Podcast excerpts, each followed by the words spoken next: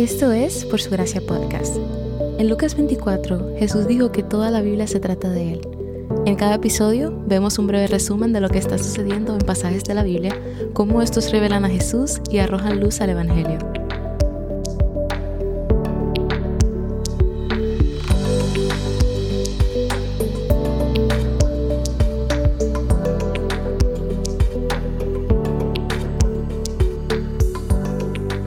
Será un poco más largo de lo habitual porque estamos en un nuevo libro, lo que significa que tenemos que dar un poco de introducción.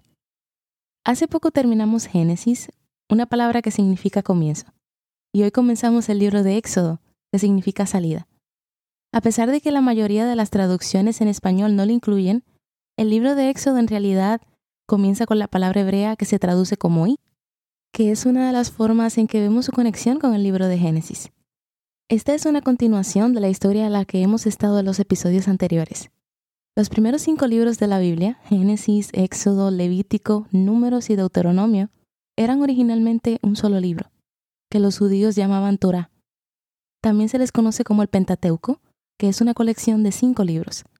La mayoría de los historiadores creen que estos cinco libros fueron escritos principalmente por Moisés, un hombre que conoceremos en nuestra lectura de hoy y que nació aproximadamente 300 años después de la muerte de José. Cuando el libro de Éxodo abre, ya han pasado tres siglos desde el final de Génesis. Los pasajes de hoy continúan justo donde Génesis finalizó. Dios prometió que uno de los hijos de Adán y Eva revertiría la maldición y vencería la muerte en Génesis 3.15. Es por esto que su linaje se traza a lo largo de Génesis en varias genealogías, incluidas las de Abraham, Isaac y Jacob. Dios también dijo que este linaje de Abraham sería tan fructífero que se multiplicaría y cubriría toda la tierra con una bendición, pero al final de Génesis la promesa aún no se había cumplido. Y en las primeras páginas de Éxodo encontramos que la historia no ha terminado y la promesa no se ha perdido, porque la genealogía que abre el capítulo 1 es la descendencia de Eva, Abraham, Isaac y Jacob. La promesa de Dios aún sigue desarrollándose. Como recordarán, en Génesis 15 el Señor le dijo a Abraham que sus descendientes serían extranjeros en una tierra que no es suya, que serían esclavos allí y afligidos, pero que Él los rescataría. Les dio un tiempo aproximado en el que ocurrirían estas cosas, 400 años. En los pasajes de hoy nos encontramos en la marca de 300 años. Las 70 personas que fueron a Egipto durante la hambruna se quedaron, tuvieron un montón de hijos y se hicieron fuertes. José lleva mucho tiempo muerto y el faraón que lo trató bien a él y a su familia ya no está. Hay un nuevo rey en Egipto. Aunque el texto dice que no conocía a José, en realidad esto significa que no consideraba a José y su legado como alguien a quien recordar y respetar. Este faraón se imagina una guerra futura hipotética contra un ejército y le preocupa que los descendientes de Israel puedan unirse a este ejército sin nombre en una lucha contra él. La respuesta del faraón al sentirse amenazado es lidiar con astucia con los israelitas y esclavizarlos. Ahora, si recuerdan, esta palabra astucia es la misma que se utilizó para describir a la serpiente en Génesis 3. Génesis 3.1 dice que la serpiente era más astuta que los demás animales del campo. Con este lenguaje utilizado aquí, Faraón está siendo identificado como representante de la serpiente. Gosén la parte en la que los israelitas se encontraban estaba ubicada en el norte, en el borde de Egipto, y si naciones como Asirias o Babilonia descendían a Egipto, tendrían que entrar directamente por allí. Así que el faraón insinúa que por su ubicación, los israelitas podrían unirse a alguna nación y levantarse en contra suya. Así que los manda a edificar ciudades de almacenaje con trabajo forzoso y los divide entre las ciudades de Pitón y Ramsés, esto lo hizo para que no se puedan unir, pero el Señor le da la vuelta a esta situación y mientras más lo oprimían, los israelitas más se multiplicaban. Que por cierto, eso ha sido también verdadero de la iglesia por siglos. Cuando la iglesia es perseguida, más crece el número de cristianos, que es el caso actual en China. Pero continuando, incluso en medio de su opresión, Israel prospera. Dios ha prometido bendecir a los que los bendicen y maldecir a los que los maldicen. Así que ya podemos ver en qué dirección van las cosas para el faraón. Quiero hacer una nota importante aquí. Cuando escuchamos el término esclavos, la mayoría de nosotros probablemente pensamos en trabajo forzoso. Pero en la antigüedad, esclavos y trabajadores forzados eran categorías diferentes. Los esclavos a menudo se consideraban parte de la familia y por lo general, aunque no siempre, eran esclavizados durante un periodo de tiempo específico para pagar una deuda. Otra manera de llamar esto sería servidumbre. La servidumbre era mucho más civilizada que, por ejemplo, la esclavitud de africanos en América en el siglo XV. Ahora bien, lo que leemos aquí con los israelitas sí es trabajo forzoso. Esto sí se parece más a lo que pensamos como esclavitud. La opresión del faraón no impide el crecimiento de la población, por lo que pone en marcha un plan y manda a parteras a matar a los bebés hebreos tan pronto como nazcan.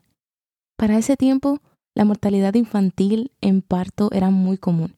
El faraón las mandó a que hicieran parecer que murieron en el parto, y ellas son enfrentadas con un dilema, una escena del jardín del Edén.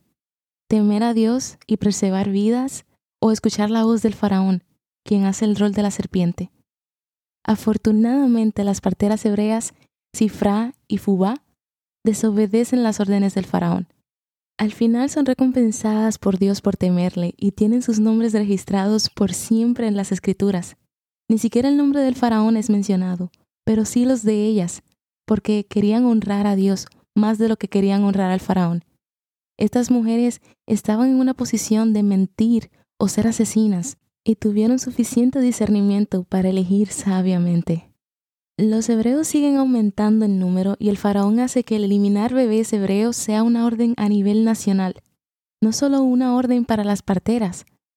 Manda a su pueblo a echar a los niños en el río Nilo, pero no a las niñas, porque los varones eran la amenaza real. Eran los que peleaban en guerras. Faraón convirtió el río Nilo, que los egipcios consideraban como su fuente de vida, en un instrumento de muerte. Ahora bien, espiritualmente hablando, históricamente el enemigo ha intentado eliminar al pueblo de Dios y así evitar el reinado del Mesías. Lo vimos en Génesis 6, aquí en Éxodo, hasta el holocausto o incluso actualmente con lo que está pasando en la nación de Israel. Esta es una disputa de miles de años. La ironía de todo esto es que para Faraón las niñas no presentaban una amenaza, pero son mujeres valientes quienes dañan su plan en toda esta narrativa. El capítulo 2 comienza con una mujer hebrea casándose y dando a luz, que es un acto de valentía en una época en la que los bebés de Israel eran perseguidos. Esta nueva madre hebrea esconde a su bebé durante tres meses, pero luego lo pone en una cesta en el río Nilo. La palabra hebrea para cesta es la misma que arca en Génesis. Este bebé pasó por las aguas de muerte del río Nilo en un arca, al igual que Noé sobrevivió a las aguas de juicio en un arca. La hija del faraón encuentra al niño y se da cuenta de que es un bebé hebreo, probablemente porque estaba circuncidado. La hermana del bebé se encuentra con la hija del faraón y dice conocer a una mujer que podría amamantar al bebé por ella. Así que no solo el niño vive, sino que a la madre del bebé se le paga para amamantarlo. En algún momento que la escritura no especifica, la hija del faraón se lleva al bebé, prácticamente se convierte en su madre y lo llama Moisés. Moisés crece en la casa del faraón en Egipto, en la tierra que esclavizó a su pueblo. Y aunque no sabemos cómo, él de alguna manera sabe que es hebreo, posiblemente porque fue circuncidado después de nacer. Y un día, después de crecer, ve a un egipcio golpeando a un esclavo. Así que le enfurece ver a un compañero hebreo ser golpeado, asesina al egipcio y lo esconde en la arena, creyendo que nadie lo había visto. Pero al día siguiente otro hebreo le menciona este suceso y Moisés se aterroriza. El faraón se entera de que Moisés ha matado a un egipcio y él huye de Egipto a un lugar llamado Madián, que está a unas 300 millas de distancia. El libro de Hechos, capítulo 7, nos dice que Moisés tiene 40 años cuando esto sucede. Su primera parada en Madián es en un pozo. Es donde está el agua y donde están las mujeres. Los pozos en la Biblia mayormente son lugares donde ocurren compromisos de matrimonio. Así lo vimos con Rebeca y Raquel. Moisés conoce a las siete hijas pastoras del sacerdote de Madián y otros pastores tratan de echar a estas mujeres, pero Moisés las defiende y las protege e incluso da de beber a su rebaño.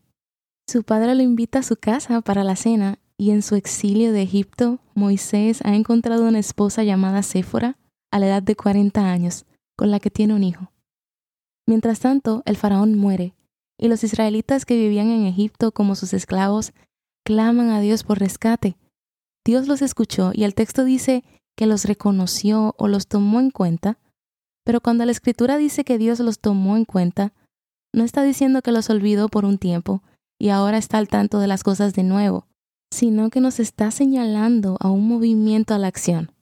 El Señor está a punto de hacer algo con su pueblo. ¿Cómo apuntan a Jesús los pasajes de hoy? Hay otro lugar en la Biblia que es semejante a pasar la página del final de Génesis a Éxodo.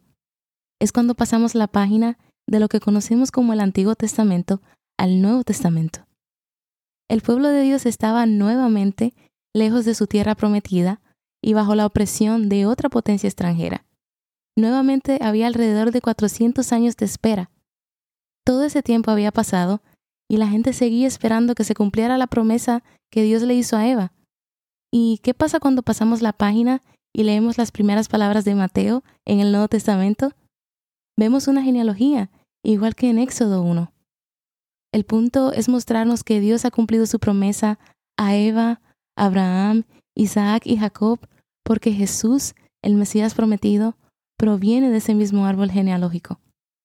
Al igual que la historia de Israel en Egipto, en el Nuevo Testamento el rey Herodes ordena la matanza de niños en Belén, en un intento de matar a Jesús. Igual que Moisés, Jesús debió huir de su ciudad natal, pero a diferencia de Moisés, que huyó de Egipto, Jesús huyó hacia Egipto. En la vida de Jesús, Egipto era el lugar seguro, e Israel se había convertido en el opresor. Pero igual que en los pasajes de hoy, la muerte y resurrección de Jesús mostró que el plan de Dios todavía estaba funcionando, incluso en las peores circunstancias. ¿Cómo viste a Dios revelarse en los pasajes de hoy? Yo vi a Dios utilizar el instrumento de destrucción que Faraón utilizó para eliminar al pueblo de Israel y convertirlo en el medio de salvación para Moisés.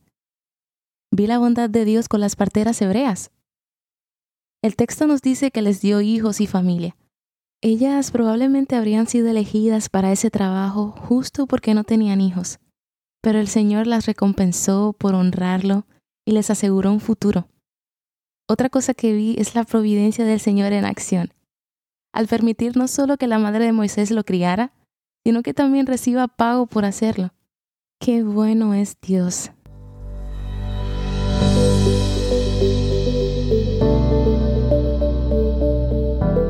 Gracias por escuchar Por Su Gracia Podcast. Por Su Gracia es un ministerio dedicado a estudiar la Biblia con el objetivo de descubrir el glorioso Evangelio de Cristo en todas las Escrituras. Para más recursos, sigue la cuenta Por Su Gracia Estudios en Instagram.